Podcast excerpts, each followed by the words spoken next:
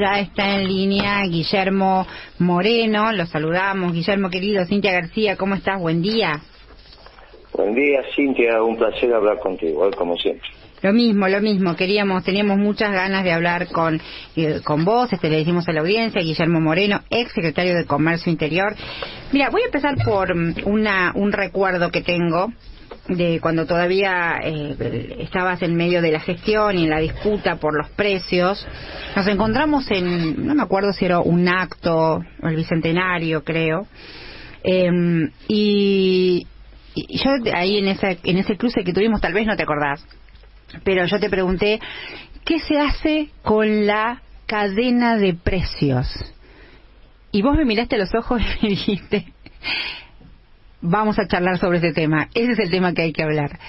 Y seguimos sin poder entrarle a la cadena de formación de precios, Guillermo. Ya. Eh, sobre ese tema, no es que no hay comprensión. ¿Cómo no vamos a saber cuánto cuesta el litro de leche en la esquina de tu casa? Es una tontería pensar que el Estado no sabe eso. ¿Cómo no se va a saber? Vos sabés el litro de leche en el tambo, sabes cuál es el costo del tambero y cuál es su margen, sabes a cuánto lo compra la Serenísimo Sancor, sabes cuáles son los costos de transformación de esa leche en los distintos productos, en este caso hablemos de un sachet de leche entera, sabemos cuáles son los costos de logística y sabemos cuál es el margen del almacenero. Pero ¿cómo no lo vamos a saber? Es impensable que no se sepan esas cosas. Esto es el Estado argentino, esto es la Argentina. Sí, una cosa es saberlo, una cosa es saberlo y otra cosa es poder incidir en, una política antiinflacionaria. No, pero para, para. Son dos cosas distintas. Claro. Una cosa es no saber y otra cosa es no querer. Vos me dijiste no saber. Y yo te contesto, ¿cómo no vamos a saber? Por ejemplo, ahora se está discutiendo el tema de las tarifas. Y se está firmando algunos que están atrasadas, muy atrasadas, y otros que están poquito atrasadas. Por ejemplo, Pasualdo dice que no están muy atrasadas, que con un 20%, 25%, 30% alcanza, de aumento. Y después viene Guzmán y dice que no, que tiene que ser un 40%. Después le dice los diarios que tiene que ser un 80%, 100% de aumento. Ese es el debate, ¿estamos de acuerdo? Sí. Ahora, ni Basualdo, ni Guzmán, ni los diarios dicen cuál es el costo de generación. Claro. Entonces no sabes si estás adelantado o estás atrasado. Ahora, yo no sé cómo pagan subsidios. Si vos no tenés, ¿qué es un subsidio? Cuando el ingreso que vos obtenés por el servicio que brindás o el bien no alcanza a cubrir tus costos, es válido que el Estado aporte. Yo pagué durante muchos años subsidios, pero tenía los costos. Ahora, si no están los costos de generación, ¿cuánto es el costo de generación del mega en el Chocón? O en Achucha, o en Yacireta, o en una central térmica. No se sabe. Ahora, desde que nos fuimos de la Secretaría de Comercio, ya Kicillof dejó de hacer costos. Porque acá hay que empezar, así como Galucho empezó a dolarizar la tarifa en nuestro gobierno. Mira, la primer pelea que nosotros tuvimos con una empresa, pelea entre comillas, fue con Quilmes, la cerveza, que me vino a explicar que necesitaba más aumento de precio porque iba, iba a invertir. En ese momento Kirchner, que todavía tenía la costumbre de hablar desde el famoso atril, le dijo, hay una empresa de consumo masivo que bla, bla, bueno. A los poquitos días vinieron y dijeron, no, de ninguna manera queremos más aumento de precio, porque la lógica del sistema capitalista es que se invierte para bajar los precios, no para subir. Ahora vos tenés el presidente actual de IPF, que suelto de cuerpo sale a explicarle al pueblo argentino que tiene que subir el combustible porque IPF tiene que invertir. Bueno, tienen un lío bárbaro en la cabeza. Empieza por el presidente Alberto Fernández, que dice cualquier cosa y de ahí para abajo todos. Conclusión.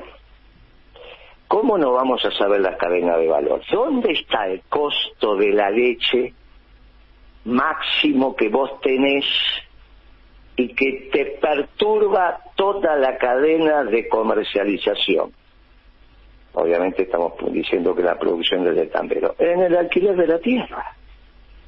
Un tercio del costo de producción del tambero es el alquiler de la tierra porque la mitad de los alimentos se hacen sobre tierra alquilada. Y los terratenientes, esto es los socios de la Sociedad Rural Argentina, se quedan hoy, por ejemplo, en los contratos que se están firmando en la zona núcleo de la pampa húmeda, sea soja, sea maíz, con el 40% de la producción. Esto no que pasa en ningún lugar del mundo. Entonces vos decís, miren, este es un sistema feudal de producción, esto no es el capitalismo. Acá hay un siervo de la greba que es el productor y el señor feudal es el dueño de la tierra. ¿Cómo pagaba el siervo de la greba? Y pagaba con el producto. ¿Y cómo pagan hoy? Con el producto. Pero esto es ridículo. Ahora, esto lo venimos discutiendo desde hace muchos años. Ahora, vos a decirle a Alberto Fernández que el problema es la sociedad rural. Y te empieza a explicar que no, que la correlación de fuerza, y que no se puede, y que hay que entender. Y hasta los muchachos, que en los 90 eran combativos, ahora resulta que te vienen a explicar que no se puede hacer nada. Y bueno, nosotros seguimos diciendo... Sí, la concentración, la concentración alimentaria, la concentración en, en, las cadenas de comercialización sigue siendo el problema. ¿Pero quién te dijo eso? Te pregunto. Ah, muy bien. No, no es cierto. El problema son los terratenientes, te lo acabo de decir. En ningún lugar del mundo un tercio del costo se lo lleva el que es el propietario de la tierra. En el sistema capitalista no se retribuye el título de propiedad y se llevan entre un tercio y el 40% por el título de propiedad de un bien que no se amortiza. Ahora, si le queremos echar la culpa a los carniceros, o a los panaderos, o a Coto, ah, eso se llama Kisilov no se llama Moreno. Sí, más allá de los nombres, Guillermo, ¿Eh? más allá de, más allá de los nombres. No, que es muy importante los nombres. No, está bien, pero digo, más allá de los nombres, más allá de los nombres, eh, en este, el proyecto político, digamos, que, que, es un proyecto más allá de los nombres, eh, a ver, para entender tu razonamiento, eh, vos lo que estás diciendo es que el gobierno sabe los costos, pero no quiere ejercer su poder para regular. No, yo digo que los costos no son el misterio de las siete llaves. Tenés que hacerlos, dije con precisión. En la Secretaría de Comercio mientras estábamos nosotros, se hacían costos, hasta de la generación eléctrica. Hasta sí porque hay una hay una integración vertical de toda la cadena no o sea yo entiendo tu planteo entiendo tu planteo te, pregunto esto entiendo tu planteo sobre los los dueños de la tierra. Una vez también me dijiste eh, es que vos le pedís a la gente que te dibuje un medio concentrado y no sabe le pedís a la gente que te dibuje un oligarca y sí sabe hacerlo okay entiendo ese razonamiento digamos pero esa parte es el correcto no es que solo hay que entender está bien técnicamente no, no, claro. Si el problema fuera Coto. Pero te quiero decir esto, te quiero decir esto. No hay además, eh, entiendo, entiendo tu razonamiento sobre los dueños de la tierra, la renta sobre la tierra, el costo del alquiler de la tierra. ¿Qué pasa además con los otros eslabones de la cadena, en esta integración vertical de toda la cadena? Pero son muy sencillitos. Y tener la Porque los dueños de la tierra también tienen tambos, empresas de distribución y supermercados. No, no, no, no. Los dueños de la tierra no solo tienen tierra. No, pero escúchame, eh, no está bien lo que estás diciendo. Yo sé que es sentido común. Vos me decís, no, mira, la anónima también es dueña del Banco Galicia. Sí, es cierto. La familia. ¿Está bien? Porque a vos no te gusta hablar con nombre y apellido y yo lo entiendo, pero me parece que esclarece. Cuando vos decís, no, mira, vamos al concepto de Flaxo, el otro Basualdo, ¿no? El que está en, en, en el R. Porque hablar con nombre y apellido esclarece. Entonces empieza, no, porque en realidad la oligarquía ya Pero no existe. por supuesto que esclarece. Te digo que más, no te dije no de hablar, dije más allá de los nombres propios. Bueno, vamos allá. Entonces, el otro Basualdo, que se la pasa escribiendo en los últimos 20 años sobre la diversificación de la oligarquía argentina y que es dueña de banco, ¿viste? pero ¿cómo lo vamos a negar? Ahora, el problema es que que sea dueña del Banco Galicia no me influye en el litro de leche, sino que sea dueño de la tierra. Y el problema es que lo que me hacen estos muchachos es que me esconden un elefante en el bazar llenando de elefantes. Entonces al final quedas en una madeja que no terminan de entender. Lo agarran los comunicadores que obviamente no tienen por qué tener una formación específica en este tema y se arma un lío bárbaro. Mira, si el problema de la leche fuera coto y no el alquiler de la tierra, es muy fácil. Serenísima, ¿cuánto le vende la leche? ¿Qué es lo que hacían? Porque esto es muy fácil. Dígame, ¿a cuánto se la vendió? Con los descuentos de caja y por cantidad. ¿Que ¿Cómo se comercializa esto? Entonces compara factura con recibo. Y ahí está.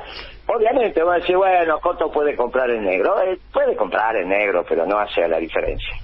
¿Está bien? Sí, o los márgenes de rentabilidad. Pero, por ejemplo... En el momento, ¿verdad que no termine? En el momento lo sabes cuando vas a la góndola. Claro. sí, bueno, después, después cuál es la política antiinflacionaria, por ejemplo, el precio. Fácil, pero Guillermo, terminemos con esto. Mirá qué fácil. Está bien. Cuando vos vas para atrás y le agarrás los costos al tambero, por ejemplo, el más importante que tiene la Argentina, que fue vicepresidente de la sociedad rural y después presidente de la sociedad rural, Biolcati. Es el tambero más importante de la Argentina, pero lejos, lejos. Bueno, él me dio todos los costos para que yo hiciera el costo, no el precio de venta. Una cosa es el costo y otra cosa es el precio de venta. El costo del tambo en el año 2007 lo hicimos.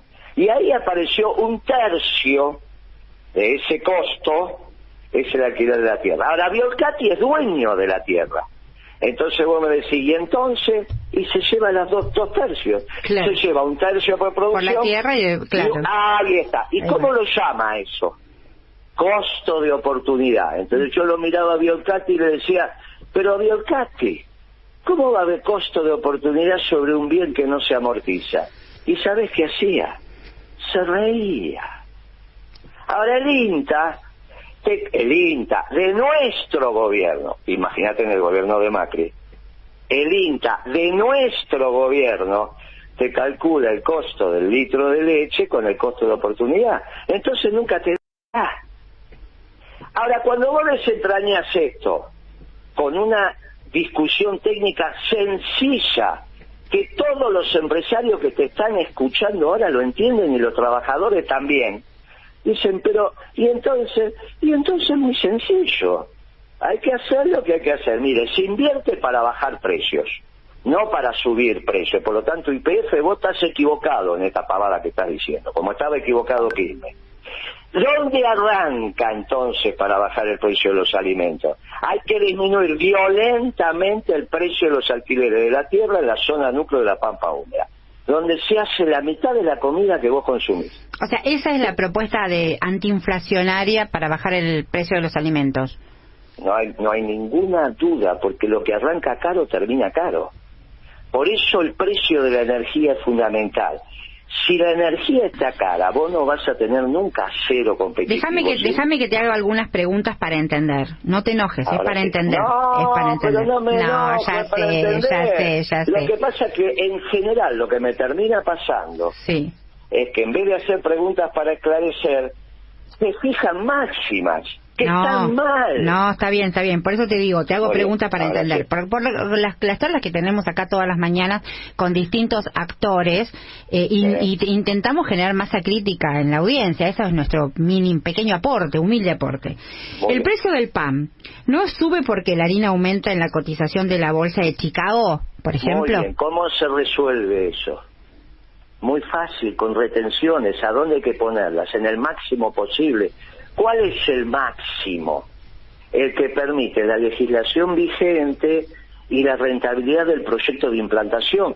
¿Cuál es la máxima retención que puede tener el trigo? Lo que permite ese proyecto. Ahora, ahora, ahí vos castigás al productor, que es el capitalismo moderno, mientras que el dueño de la tierra es el señor feudal.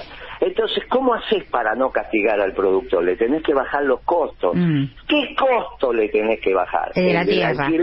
y el de la energía. Mm. Ahora, y te hago teníamos- otra escucha pregunta. Esto, escucha esto. Te escucho, te escucho. Nosotros teníamos el litro de gasoil a 60 centavos de dólar, el dólar de exportación. Mm.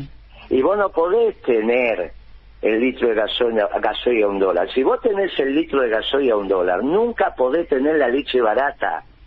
Porque la Serenísima lo que es es una empresa de logística cuya excusa es la leche. Mm, No hay diferencia entre Andreani y la Serenísima. Hacen lo mismo. La diferencia es que Andreani te entrega todo tipo de paquete y logística un paquete llamado leche.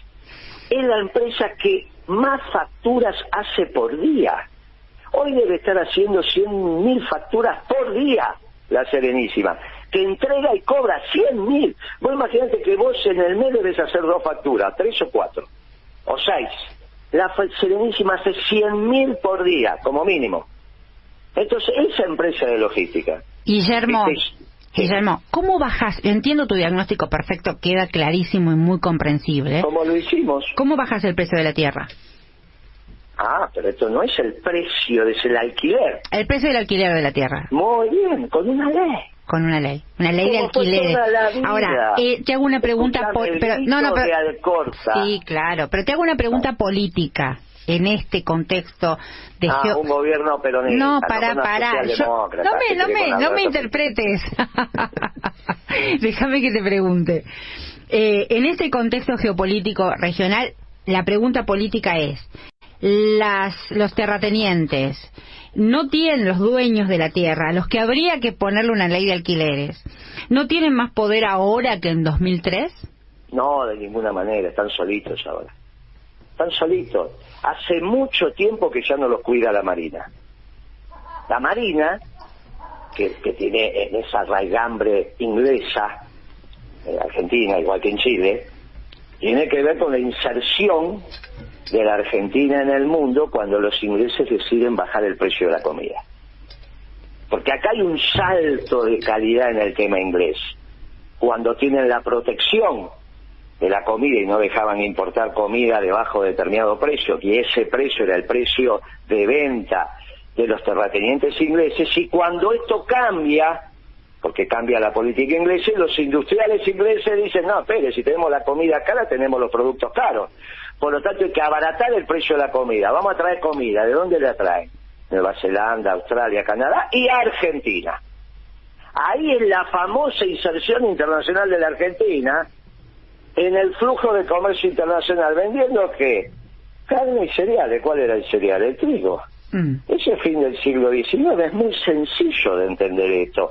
¿Por qué necesitamos la comida barata, entre comillas, adecuada a- al, Al poder adquisitivo. Muy bien, ¿por qué? Porque si no el resto de los productos es caro. ¿Qué hizo Macri?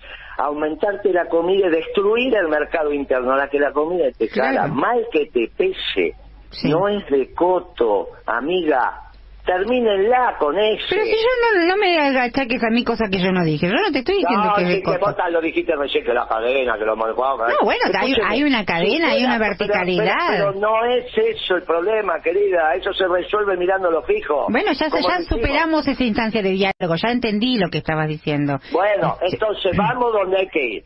Bien, que es la vamos. sociedad rural. Ahora vos venís ahora y decís, no, como diría Alberto Fernández, no porque lo copies vos, ¿eh? sino porque es lo que dicen. Ay, no, porque no da, porque la oligarquía que tiene mucho poder. Y, que y entonces termina haces siendo. Alberto, escúchame, termina Sí. siendo Alberto Fernández, que va a terminar diciendo quise pero no pude, como todos los radicales. No, no, pero yo creo que las, los, los gobiernos populares y la, y la base de nuestra fortaleza del, del movimiento obrero organizado son una atracción para la correlación de fuerzas. Las correlaciones de fuerzas se construyen, este, no, no pueden ser un límite. Estamos de acuerdo con estuvieron eso. más, escúchame, nunca estuvieron más solitos que ahora, ya no los cuida la Marina. Mm. Escucha, cuando la Marina bomba- amenazaba bombardear Mar del Plata, o al puerto de Buenos Aires. Y de hecho Mar del Plata algo hizo. Era para cuidar a los terratenientes. Sí, claro. La, la vinculación entre la Marina y bueno, ahora ya no está más eso. Mm. A menos que vos me digas que hay un planteamiento de la Marina en esa dirección, yo hace años que no lo escucho. No, no, claro que no.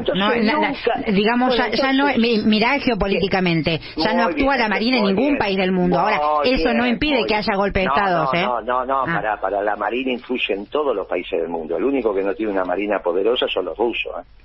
No, los norteamericanos tienen en este momento navegando. No, estaba hablando de la región, estaba hablando de la región. Ah, bueno, bueno, no, no, no, no, los brasileros no, estaban construyendo, están construyendo submarinos nucleares. Te hago una pregunta, ya que me, me metes a los norteamericanos. Ahora, vamos, vamos al final, vamos y Espera, pero déjame que te... Sí, dale. Cambiamos de tema. Mirá, los terratenientes nunca estuvieron más solos que ahora. Lo que pasa es que Alberto Fernández los juntó en la mesa de enlace.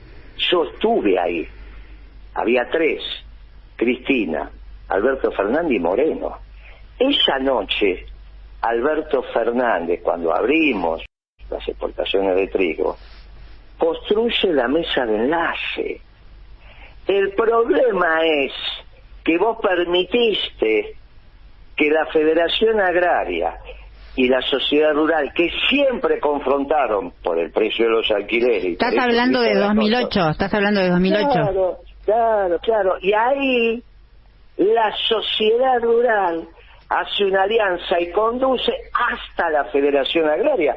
Pero ese es un problema del diseño de la política de Lustó y Está bien. su padrino político Alberto Fernández. Está bien, necesito, estamos ya sobre casi sobre el fin del programa, entonces permíteme un pimponeo rápido con algunos temas. Quedó claro tu planteo y la ley de alquileres sobre la tierra es una propuesta, pero de por sí interesantísima. Yo creo que toda la audiencia que te está escuchando está de acuerdo con esa, eh, con esa, con romper la correlación de fuerzas de esa manera. Te hago un pimponeo político de la actualidad, de la coyuntura. Em, ¿Qué pensás de, de la etapa de los diarios de hoy, no sé si las leíste, sobre las empresas de Estados Unidos reclamando por el cepo y las trabas a las importaciones en el la vocería del embajador Stanley reuniéndose con la reta. Sí, pero este, es obvio que esto, si vos lo dejás, pasa siempre. También es muy difícil impedirlo la debilidad del gobierno. Con nosotros nunca pasó. Yo no recibía las cámaras, yo recibía las empresas. Entonces vos cuando te venía el presidente de Anshan, que es la cámara que los nuclea, sí, claro. lo que te, lo que vos decías es usted no viene como Anshan, usted viene como presidente de su compañía. En ese momento incluso se dieron cuenta, porque tontos no son, y el presidente de Anshan era IBM, entonces no tenía ningún inconveniente. Mm. Ningún inconveniente, no que me pusieron Johnson y Johnson, o me mandaron eh, Procter Gamble, o me mandaron algunas de consumo masivo.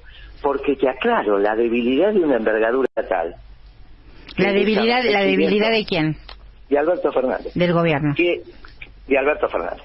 Que a su vez, que a su vez, porque el Poder Ejecutivo es unipersonal, que a su vez están en condiciones de desabastecerte en 10 días. Entonces, cuando vos decís, miren, este gobierno, este gobierno es un desastre. No hizo nada de lo que los progresistas pensaban que iban a hacer. Este es peor este es peor que el presidente chileno, que antes de asumir ya te decía que el ministro de Economía es el mismo que tenía Piñeira en el Banco Central, que a su vez era el mismo que tenía Bachelet. Es interesante, es, interesante y con esto eh, te agradecemos el contacto con la M750, te propongo que sea una de tantas charlas. Em, ¿Estás eximiendo la, a Cristina de esta responsabilidad? No, la política no. La gestional sí, porque el Poder Ejecutivo es unipersonal. La política es la gran responsable, ella, ella condujo al pueblo a la derrota. Cristina. Uy, qué duro, qué duro. qué duro, Guillermo, lo que estás diciendo. Cristina condujo al pueblo a la derrota. Es lo que no puede hacer un dirigente político y por eso está en su peor momento político, no, personal. Eh, ¿Qué te parece la decisión de Máximo de renunciar a la jefatura del bloque? Me pareció, me parece, en el peronismo no se renuncia, pero a mí me parece que viendo la derrota, que solamente la puede modificar el peronismo, el peronismo, entonces dice, mira, Cristina ya está, porque no tiene revancha, por un problema generacional. Y, pero él sí, entonces, dentro de 10 años, que es lo que duran estos ciclos, Cuando De la Rúa terminó como terminó y Alfonsín terminó como terminó, fueron 10 años lo que necesitaron. Acá va a pasar lo mismo. Cristina conduce, hoy es la primera vez donde los peronistas estamos discutiendo la continuidad histórica del peronismo. Porque los que vienen te quieren sacar de raíz. Por primera vez, mira, yo tuve entre, consciente, porque ya era un pibe, el golpe del 76. A pesar que nos mataban a los compañeros, nos hacían desaparecer, además, nunca dudamos sobre el triunfo del peronismo.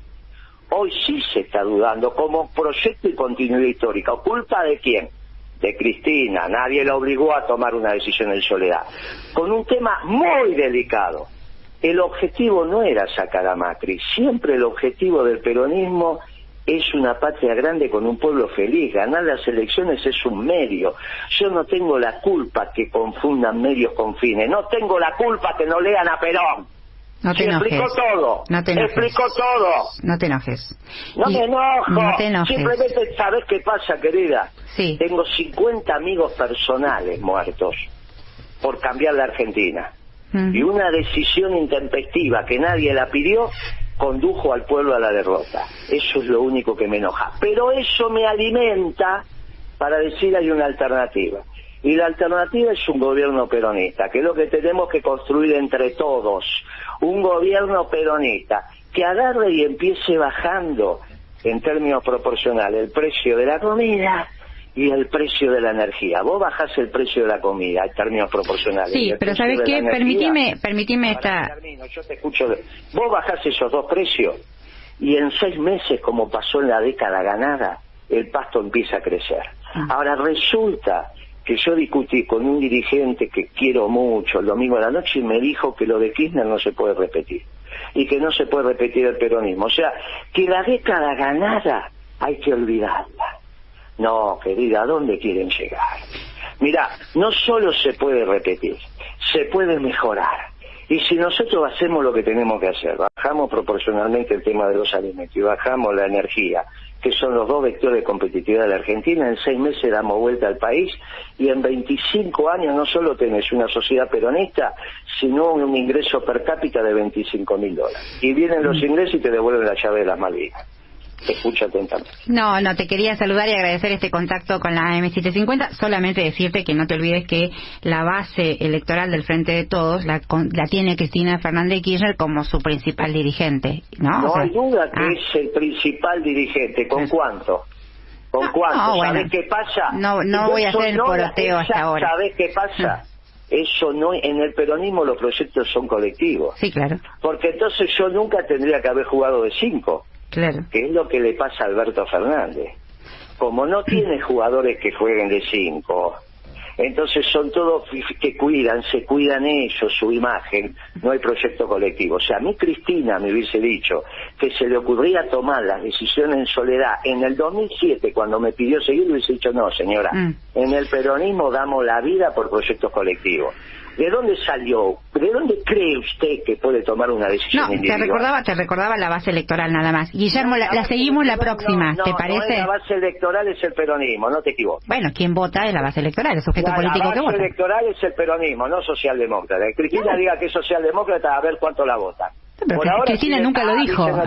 Nunca dijo que Ah, era socialdemócrata. La base electoral es del peronismo. Sí, pero la no base electoral la, la considera su principal dirigente. Te mando un beso Pero grande, el no abrazo de siempre. Yo no te digo que no. Por eso no, porque al pueblo que... a la derrota. Por eso y- tenía la responsabilidad de ser exitosa y no este fracaso rotundo de este gobierno socialdemócrata que ella sabe que Alberto Fernández es la expresión más cabal de la socialdemocracia en la Argentina. Mm. Así que ella es responsable política, no gestional. Te mando un fuerte abrazo, gracias por el llamado. Guillermo Moreno, hasta pronto, hasta la próxima, que tengas un buen día. Gracias por este contacto.